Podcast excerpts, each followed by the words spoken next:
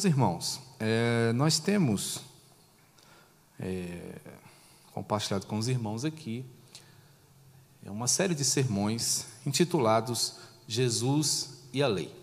E dentro da perspectiva desses sermões, que se encontram né, no capítulo 5 de Mateus, nós estamos observando o ponto de vista do nosso Salvador acerca de algumas questões da lei. No último domingo, né, em razão da visita do presidente do nosso presbitério, nós suspendemos esta série e assim eu passo né, a dar prosseguimento à apresentação desses sermões com o terceiro, não é, a terceira exposição desta série que chamamos de cilada. Vamos, portanto, ao texto sagrado, Mateus capítulo 5, do verso 27 ao 32. Evangelho de Mateus, capítulo 5, versos 27 a 32. Assim, assentados como os irmãos estão, leiamos reverentemente o texto que está diante de nós nessa oportunidade. Mateus, capítulo 5, do verso 27 ao verso 32.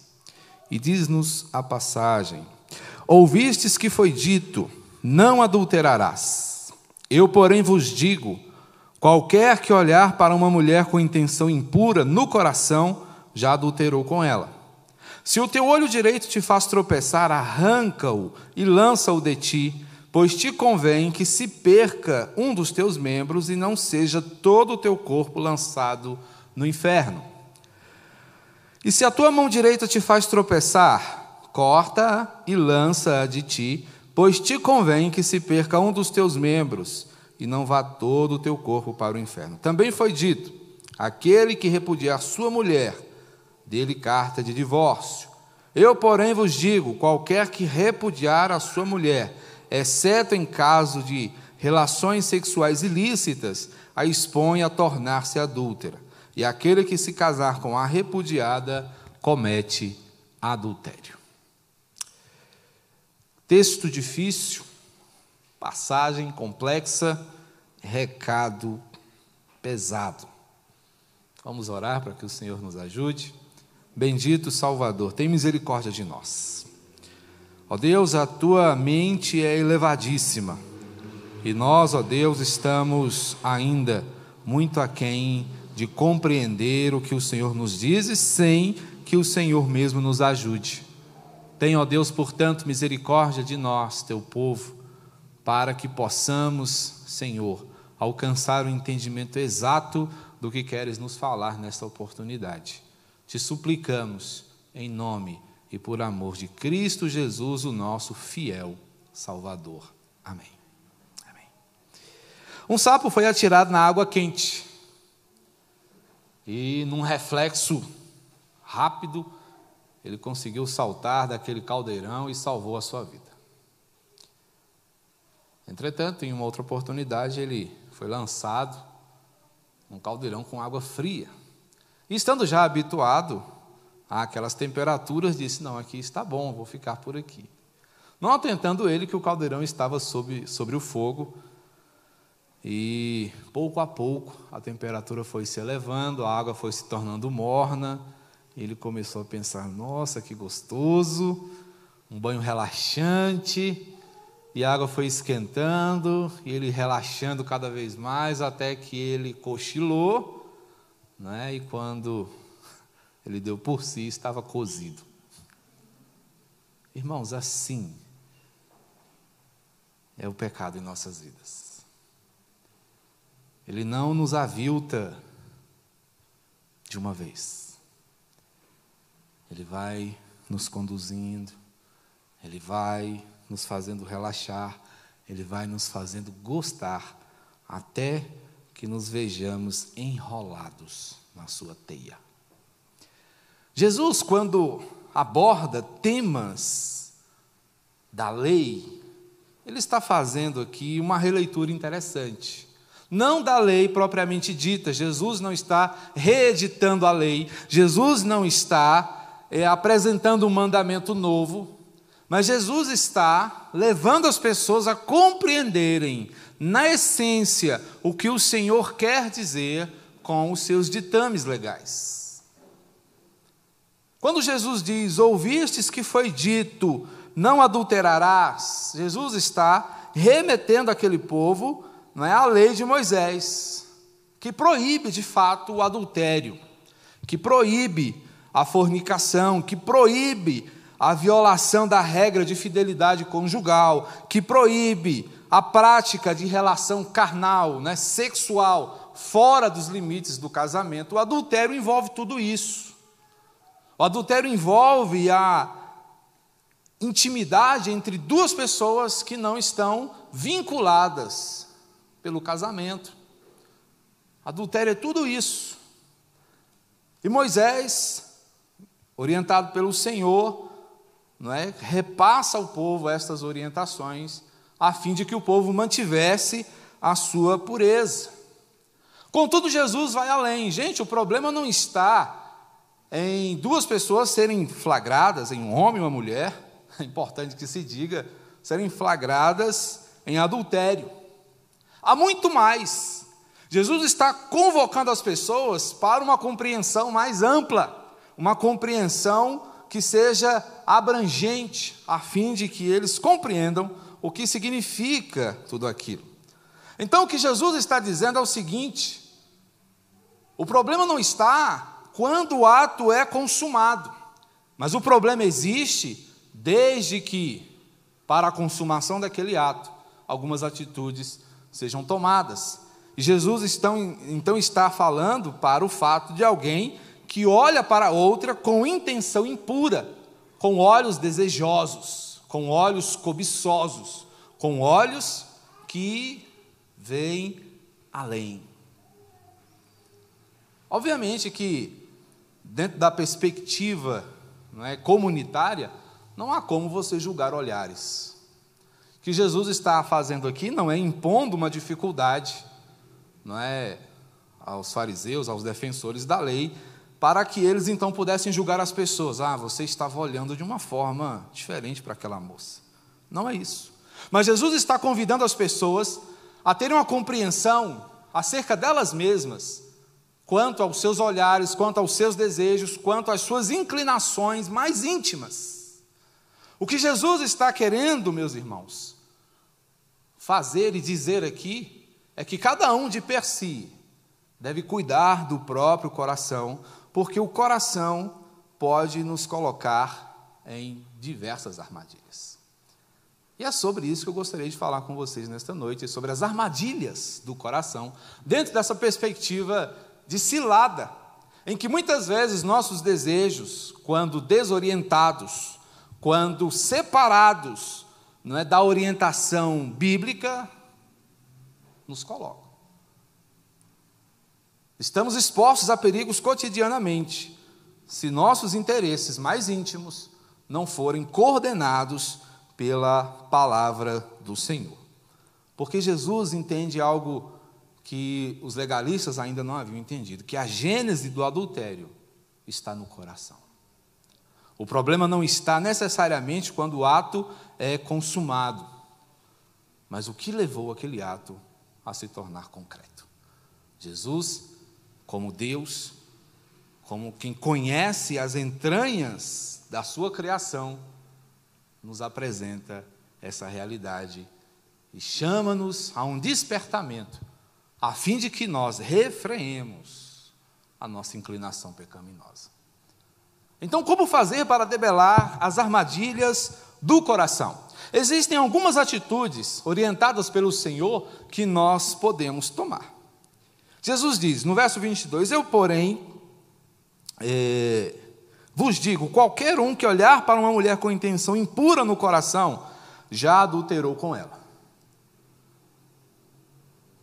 E aí ele vai apresentar algumas orientações que são extremas, são drásticas, que são fortes, contundentes. E ele diz logo no verso 29: Se o teu olho direito te faz tropeçar, arranca-o e lança-o de ti, pois te convém que se perca um dos teus membros e não seja todo o teu corpo lançado do inferno.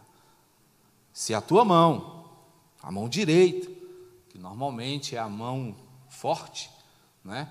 E aqui nós podemos também incluir os canhotos, né? Se a tua mão esquerda, que é a tua mão forte, te faz tropeçar, corta e lança de ti, pois te convém que se perca um dos teus membros e não vá todo o teu corpo para o inferno. Então Jesus diz: é melhor você entrar cego de um olho no céu e maneta do que ir inteirinho para o inferno, do que se perder por completo. Como debelar as armadilhas que o coração pode criar para nós? Jesus vai dar um primeiro conselho muito interessante. Ele vai dizer: apague a cobiça.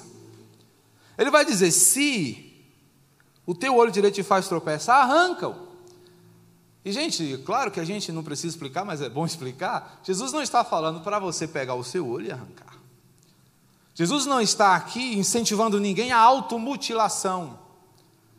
Mas Jesus está dizendo que nós devemos reorientar as nossas atenções para que não sejamos pegos nessas armadilhas que os nossos desejos mal orientados podem lançar sobre nós. Apague a cobiça.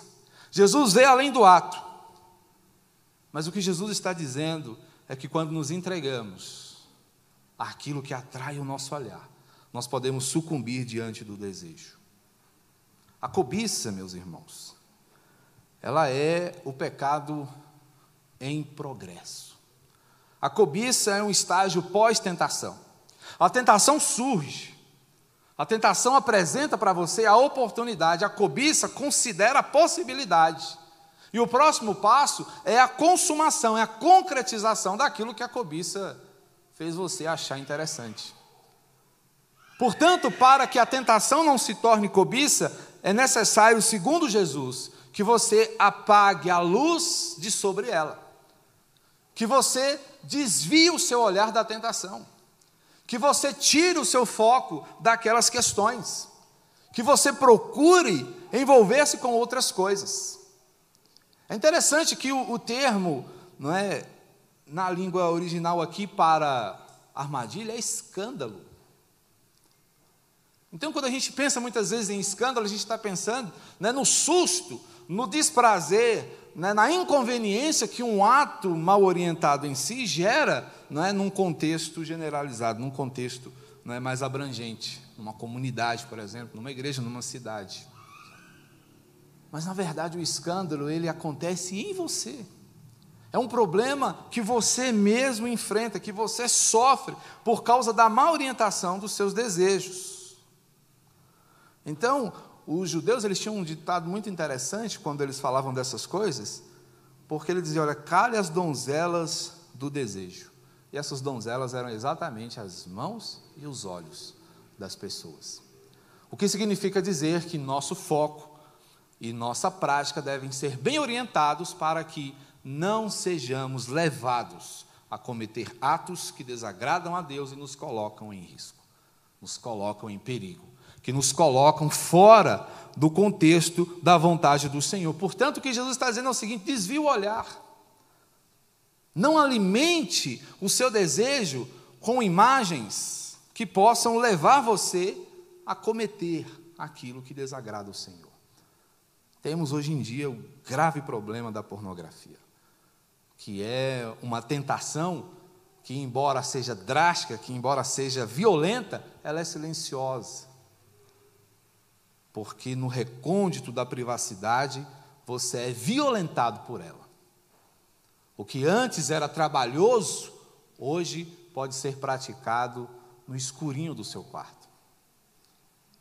Isso para não falar é, na sensualidade que anda hoje aflorada pelas ruas, em cada esquina, em tudo que nós olhamos, é, na publicidade, enfim. Mas o que Jesus está dizendo, desvie o seu olhar dessas coisas, não permita que elas contaminem a sua alma, não deixe que elas te levem a uma vida de depravação abrangente. Portanto, apague a cobiça, desvie-se daquilo que pode te conduzir ao que pode te destruir. Mas Jesus dá uma segunda orientação acerca das armadilhas do coração. Além de apagar a cobiça, Jesus também recomenda que nós amputemos a tentação. A sequência do texto, no verso 30, vai dizer: Se a tua mão direita te faz tropeçar, corte-a e lance-a de ti, pois te convém que se percam dos teus membros e não vá todo o teu corpo para o inferno. Mais uma vez, Jesus não está aqui nos recomendando a automutilação. Jesus não está não é, pedindo que nós nos dilaceremos para que sejamos mais santos. O que Jesus está dizendo é que nós devemos fazer as coisas de uma maneira melhor. Então, a orientação de Cristo é: abandone a prática. Abandone, deixe de fazer aquilo que te afasta de mim. Jesus está aqui propondo-nos uma cirurgia moral. Eu me lembro que nos idos dos anos 90 e 2000 tinha um grupo de rap com esse nome, né? Cirurgia moral. O que Jesus está nos orientando a fazer, meus irmãos, é, a retrabalharmos a nossa compreensão do que é verdadeiro, do que é justo, do que é santo. Assim como ele diz, arranca o teu olho, está dizendo: você não precisa conhecer tudo, você não precisa saber de tudo, você não precisa ver tudo. Ele está dizendo para nós, quando ele recomenda que arranquemos a, a, a, nossa mão, ou seja, deixemos de praticar o que nos afasta do Senhor, é que nós não precisamos experimentar e fazer todas as coisas. É interessante porque muitas vezes, dentro de uma perspectiva cristã, nós vivemos uma perspectiva de, de proibição. Ah, por que, que eu não posso fazer? Você é crente. Por que, que eu não posso ser assim? Não é que você não pode, é que você não precisa, você é livre para não fazer. Porque se você é dominado por algo, você é escravo. Mas se você pode olhar para uma coisa e dizer: Eu não preciso fazer isso para ser feliz, para ser melhor, para ser reconhecido ou para ser alguém, você é livre. E essa é a grande realidade. E é isso que Cristo está mostrando para nós. Portanto, ele diz: olha, é necessária uma intervenção drástica se você não quer ser aprisionado por um hábito, se você não quer ser aprisionado por um vício. Que Jesus está nos orientando a fazer é extirpar da nossa vida tudo aquilo que constitui causa pecaminosa, ou seja, tudo que provoca o acontecimento do pecado deve ser cortado da nossa vida. E é interessante que normalmente a gente fica muito preocupado com essas coisas quando tocamos né, nessa, nessa área da moralidade e da sexualidade. São coisas que a gente gosta de né, apontar e execrar. Mas, na lógica de Jesus, a gente podia incluir outras coisas. Se a tua língua te faz tropeçar, corta. É melhor você entrar mudo no céu do que ir conversando para o inferno. Se o teu pé te faz tropeçar, corta, é melhor você entrar de moleta no céu do que você ir correndo para o inferno. É dentro dessa perspectiva que o Senhor está a nos orientar, meus irmãos. É deixar de praticar, é deixar de fazer aquilo que arrasa com a nossa vida, aquilo que destrói nossos relacionamentos, aquilo que azeda a nossa convivência. Muitas vezes, pela vontade de falar, a gente destrói a vida de uma pessoa, destrói a harmonia de uma igreja, acaba com a reputação de alguém. Porque muitas vezes a gente não consegue manter né, a nossa linguinha dentro da boca. Não sou eu quem está falando isso, é a palavra do Senhor. O provérbio vai dizer que a língua é fogo, fogo destrói, fogo não deixa nada. Ainda vai dizer que a língua é uma coisa pequena, mas que causa um grande estrago. Então, são questões que nós precisamos, meus irmãos, tirar da nossa vida. Portanto, se você não pode fazer para abençoar, não faça para amaldiçoar. Se você não pode dizer para abençoar, não diga para amaldiçoar. Se você não pode olhar para ser bênção, não olhe para ser desgraça. É importante que nós consideremos estas coisas porque Jesus nos convida a optar pela vida. Como é que nós fazemos essa castração? Como é que nós fazemos é, é, essa amputação? Né? Envolvendo-se com a piedade. É interessante, né? Quando a gente muitas vezes diz para nós mesmos: Eu não vou mais fazer isso. Não vou mais fazer isso. Aí você abre os olhos, tudo que você vê na sua frente é isso. Não é? Não é assim? Quando você está interessado em uma coisa, parece que. Né, até a vida tem algoritmos hoje em dia. Você faz uma pesquisa no seu celular e todo site que você abre, né, vem um, uma propagandinha. Já comprou? Estou aqui. É? Na vida também é assim. Muitas vezes já falo assim, não vou mais pensar em carro antigo, não vou mais. Aí eu estou quietinho, de repente passa um seis cilindros na rua. Passa um Fusquinha. Passa uma Harley. Falei, não dá. Sabe por que isso acontece? Porque quanto mais a gente pensa em algo, mais os nossos sentidos estão aguçados naquilo. É por isso que a vida monástica não deu certo. Porque os monges se retiravam para as montanhas para deixar de pensar nas moças, para deixar de pensar no pecado, e eles levavam esses pensamentos com eles. E aqueles pensamentos os arrasavam anos a fio. Qual é a perspectiva de Jesus? Se envolva com o que é sagrado. Tire aquilo da sua vida, envolvendo-se com o que é santo. Se você quer deixar de pensar no que te faz pecar, se envolva com aquilo que te faz ser cada vez mais santo. Vá pregar o Evangelho, vá distribuir folhetos, vá fazer visitas com seu pastor, com seu presbítero. Cole na junta diaconal, pergunte: o que vocês estão precisando aí? Quero ajudar. Carlão, como é que está aí? Quer que ajuda a limpar a igreja? Ele não vai negar, com certeza. Preencha a sua vida com coisas que façam a diferença.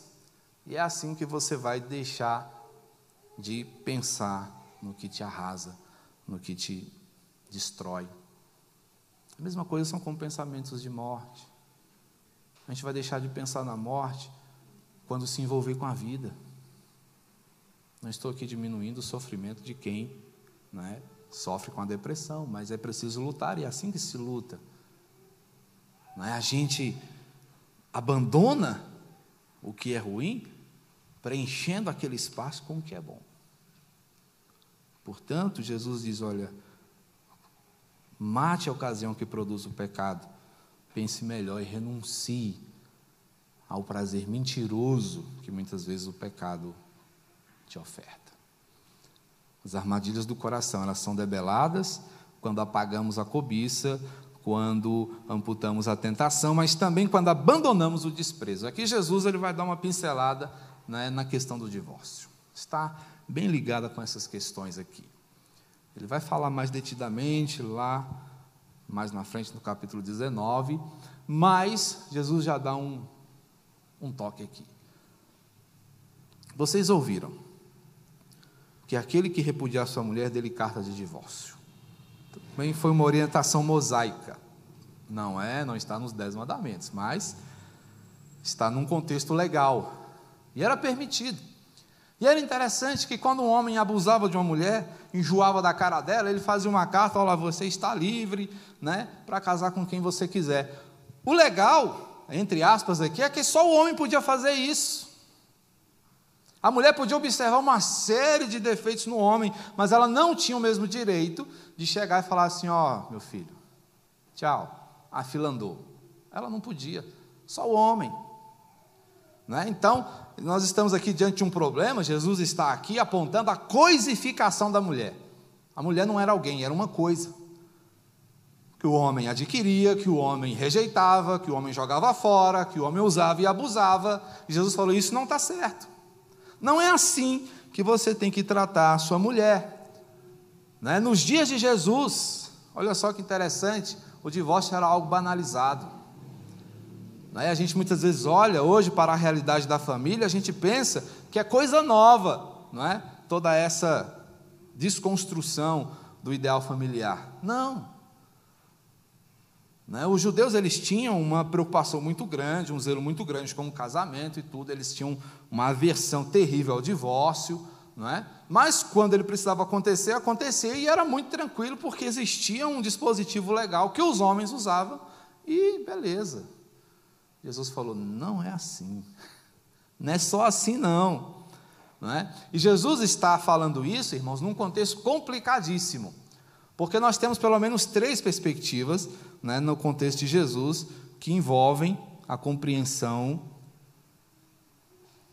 popular do divórcio, né? que era o pensamento judeu, o judaico, que era a compreensão grega e a compreensão romana. Se você for olhar o entendimento grego acerca dos relacionamentos, você fica enojado. Os gregos eram extremamente licenciosos no que dizia respeito às relações interpessoais. Então era muito comum que homens tivessem pelo menos três categorias de mulheres. Eles tinham a esposa, que era a mulher que legitimava né, a sua descendência, ou seja, era a procriadora, tinham as concubinas, que estavam ali dentro da casa cuidando né, do, do andamento da casa e serviam a eles também, e tinham ainda as cortesãs, não é? que eram né, as que satisfaziam seus prazeres. Então, o cara vivia assim, de boa. Né? E a mulher em casa sendo objetificada, sendo tratada né, como um objeto que estava ali apenas para uma finalidade específica. Não era reconhecida, não era amada, não era cuidada. Essa era a compreensão. E essa compreensão né, envolveu a mente dos romanos. Sabemos que os romanos conquistaram a Grécia no que diz respeito às questões militares, mas os gregos conquistaram os romanos no que diz respeito à sua moralidade. E os romanos, né, antes defensores argutos do casamento, se tornaram depois licenciosos também. E aí as pessoas queriam viver dessa maneira. E aí juntava tudo aquilo né, com a má compreensão das orientações de Moisés, com a licenciosidade da época, e o cara simplesmente enjoava da mulher e dizia: Ó, oh, tá bom, já chega, não quero mais. E é por isso que Jesus diz: qualquer um que repudiar a sua mulher por qualquer motivo, comete adultério, porque você está abandonando um projeto que ainda estava em desenvolvimento. Porque quando a gente pensa, por exemplo, no, que seria um motivo plausível para o divórcio? Naqueles dias existiam, pelo menos né, em termos judaicos, duas escolas, Shammai e Hillel. Uma mais conservadora, a outra mais liberal. A escola de Shammai, que era mais liberal, dizia que o homem podia é, divorciar-se de sua mulher por qualquer motivo, até se ele achasse ela feia. Era o que eles chamavam de coisa indecente. Ele achava coisa indecente na mulher. Qual foi a indecência da sua mulher? Ela salgou a comida. Isso, irmãos, não é brincadeira. Era motivo para que o homem se divorciasse da sua mulher. Ah, a mulher derramou o leite. Eu te repudio. Ah, amor, deixei o arroz queimar. Vou procurar outra mulher que você não sabe cozinhar. Olha que legal. Era desse jeito que funcionava. Jesus olha e diz: Não, meu filho, não é assim. Você tirou a menina da casa dos pais dela, agora você vai devolver por nada. Por nada.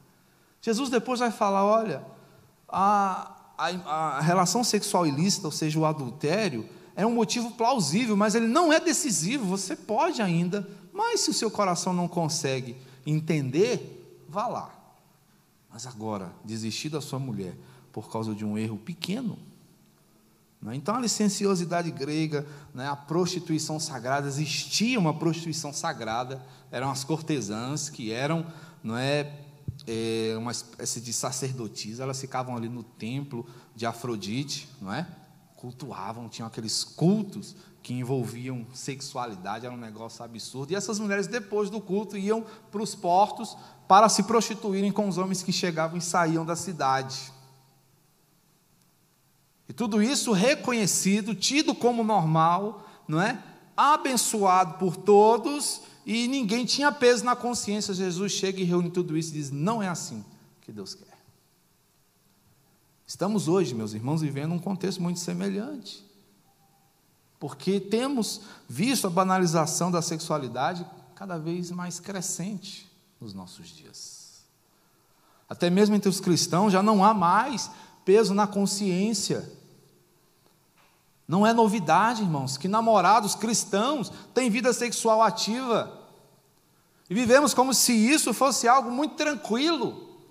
Muitos até desenvolvem a ideia de que é preciso conhecer para poder se envolver. Que é isso, gente? Quando fazemos isso, transformamos pessoas em coisas. São coisas que nós experimentamos para ver se a gente quer comprar, mas pessoas não. Pessoas a gente aprende a amar, se relacionar e a caminhar com elas tal como elas sejam. Ninguém é perfeito, nem nós, nem ninguém, né? Portanto, era essa a realidade. E isso ocasionava o declínio familiar. E chegaram ao ponto, naqueles dias, de dizer que o casamento era um mal necessário, porque bom seria, diziam eles, que pudéssemos viver de prazer. Mas se vivêssemos apenas de prazer, nós sumiríamos, porque não deixaríamos descendência. Então, casar é um mal necessário. Olha só a que ponto chegava a compreensão. E essa foi a tragédia romana. E Jesus junta tudo isso para dizer: olha, não é assim. É preciso que vocês abandonem o desprezo. Quando vocês tratam a outra pessoa dessa forma, vocês estão desistindo da sua outra metade. Vocês estão abandonando o amor. Portanto, essa questão que Jesus levanta envolvendo o adultério, na perspectiva da lei, ela vai muito mais além. Vai além do olhar, vai além do tocar e vai além do relacionamento, além da motivação para estarmos juntos e caminharmos juntos. Portanto, o nosso coração, quando mal orientado, pode nos jogar em profundas armadilhas. A orientação do Senhor, portanto, é que nós tenhamos o cuidado de apagar a cobiça, amputar a tentação e abandonar o desprezo. Que sejamos, meus irmãos, fiéis, assim como Jesus o foi. A proposta dessa passagem não é fazer com que nós sejamos julgadores uns dos outros mas que nós julguemos a nós mesmos, nossas intenções, nossos olhares, nossas práticas e a maneira como nós temos nos relacionado uns com os outros. Nessa passagem, Jesus já falou sobre relacionamentos. E a sua orientação foi a que nós cancelássemos o cancelamento. Sendo assim, ele agora está nos orientando a romper com a tentação para que nossas relações não sejam objetificadas, não sejam coisificadas, não sejam desenvolvidas sem a compreensão de seu significado. Que Deus nos abençoe e que, assim como Jesus, sejamos argutos observadores e defensores da lei do Senhor. Vamos orar? Bendito Salvador, nós te agradecemos porque é o Senhor quem lança luz sobre a nossa vida, é o Senhor quem esclarece aquilo que para nós é obscuro. É o Senhor quem nos leva a compreender a tua vontade.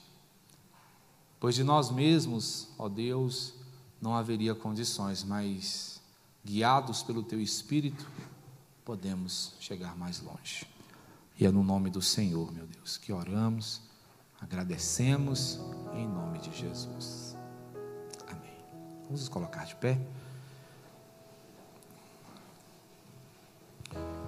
Que a graça de nosso Senhor e Salvador Jesus Cristo, o amor de Deus, o nosso Pai, o consolo, a orientação e o poder do Espírito Santo nos conduza em triunfo diante das armadilhas da vida das armadilhas do nosso próprio coração, para que vitoriosos sobre tudo isso, contemplemos a chegada do nosso Rei, para que com Ele reinemos por todo sempre, pelos séculos dos séculos.